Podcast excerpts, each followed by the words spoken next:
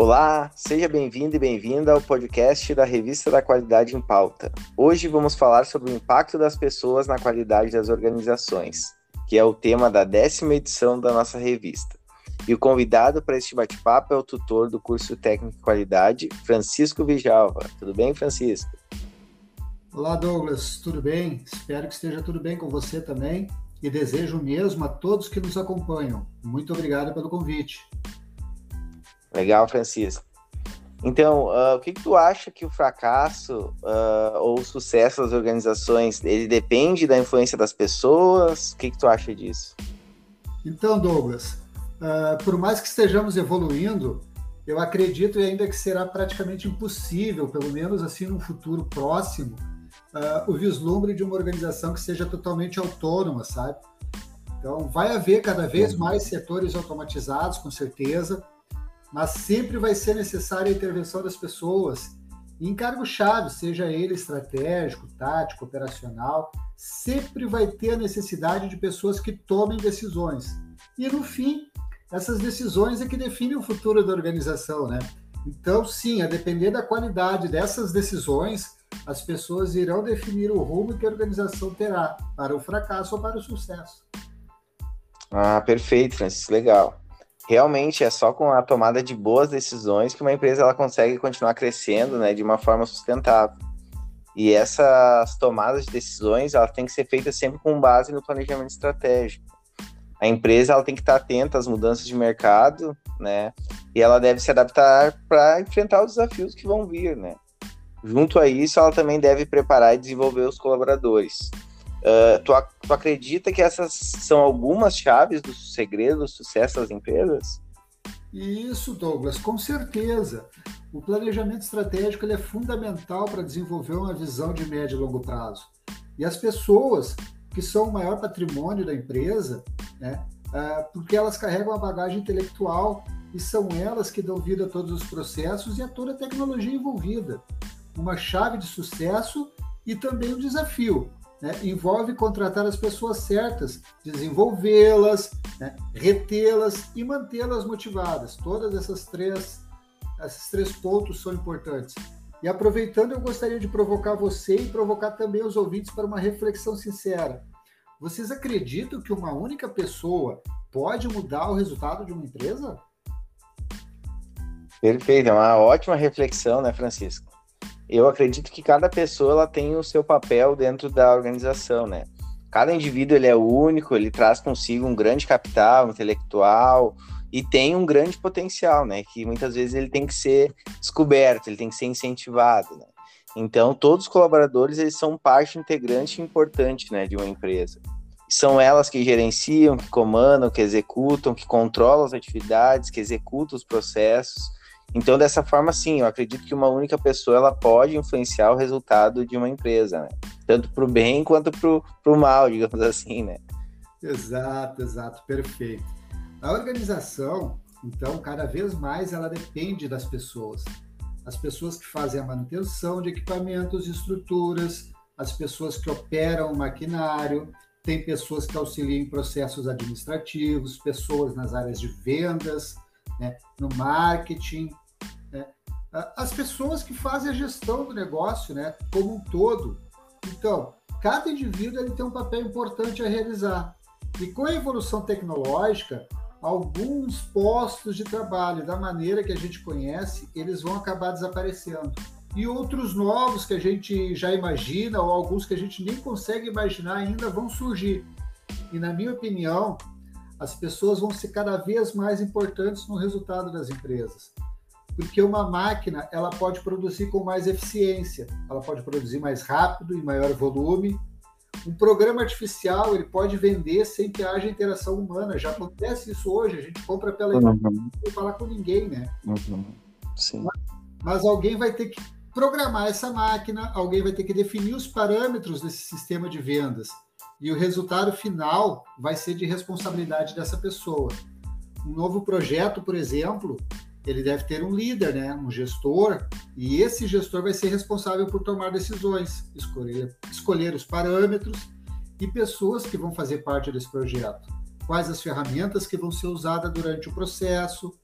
Na minha opinião, é que as pessoas vão se tornar cada vez mais responsáveis por resultados de maiores impactos e proporções dentro da sua área de atuação. E assim, desse jeito, né, quanto maior o comprometimento com a qualidade nas ações delas, maior vai ser o resultado final do seu trabalho.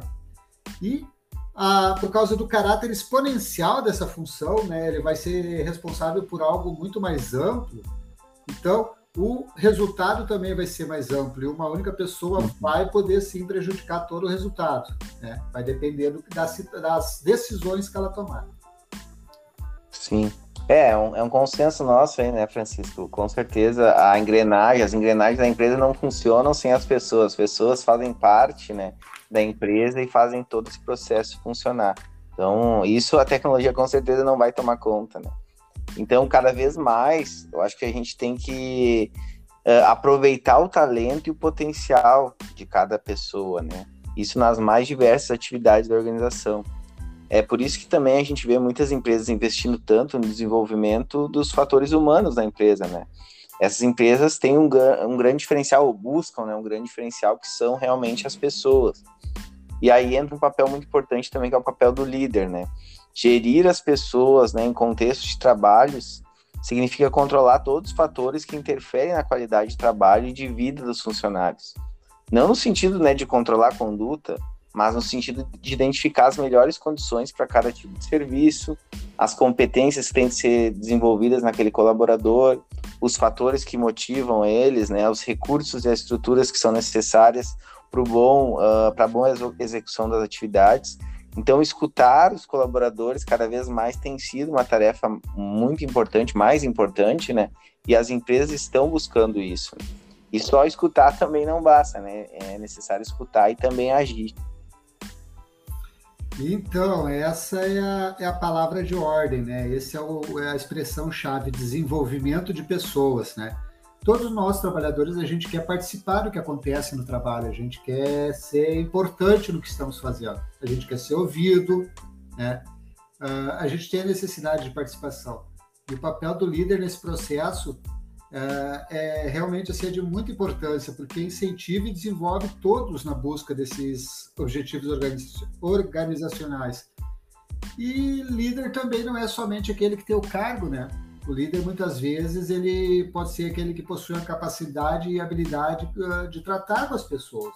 Aliás, o líder, antes de mais nada, ele deveria ser né, essa pessoa que trata com as pessoas, que, que consegue identificar esses pontos, né? E essas pessoas acabam, no final, daí gerando um baita potencial. É, é, um, é um trabalho em equipe que gera um diferencial, no final, muito bom. É, e às vezes começa nas pequenas coisas, né, Francisco? Então, a gente tentar melhorar um processo que a gente atua, a gente tentar fazer uma melhoria na própria atividade que a gente faz, a gente ajudar o nosso colega em algum, alguma outra coisa, né? Então, uh, isso que, que a gente fala que é ser líder, né? Ser líder, às vezes, não é ter o cargo, mas é tu realmente fazer a diferença ali no que tu trabalha, no que tu faz, tu ter uma visão uh, mais ampla daquele, daquele meio ali também, né? E cada vez mais não basta ser um excelente técnico, né? Ter, ser, é, ser, ter a técnica, conhecer a técnica, executar muito bem, mas não saber lidar com as pessoas, né? Assim como o contrário também não basta, né? Não, então é, são coisas que se complementam. E quem consegue unir as duas coisas geralmente é, se torna um grande profissional, né? Então a gente precisa de mais profissionais assim, né? Que sejam ótimos tecnicamente, mas que também saibam lidar muito bem com as pessoas, sejam líderes nas suas áreas de atuação, sejam líderes nas suas empresas, né? Uh, então é isso, fica essa dica aí também para todo mundo que está ouvindo a gente, né? Que o mercado de trabalho ele carece de pessoas assim, né? Que sejam bons técnicos e também tenham essa habilidade de lidar com as pessoas, de gerir conflitos, né? Isso cada vez mais é muito importante e é o que acaba alavancando muitas vezes também as empresas, uh, os setores das empresas, ou acaba impactando no resultado da empresa positivamente, né?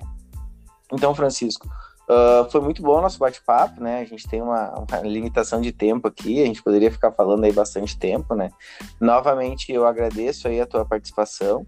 Aproveito também para agradecer a todos que estão prestigiando aí a revista Qualidade em Pauta, que sigam conosco, né? E até o próximo. Forte abraço. Você deixar um recadinho aí, Francisco?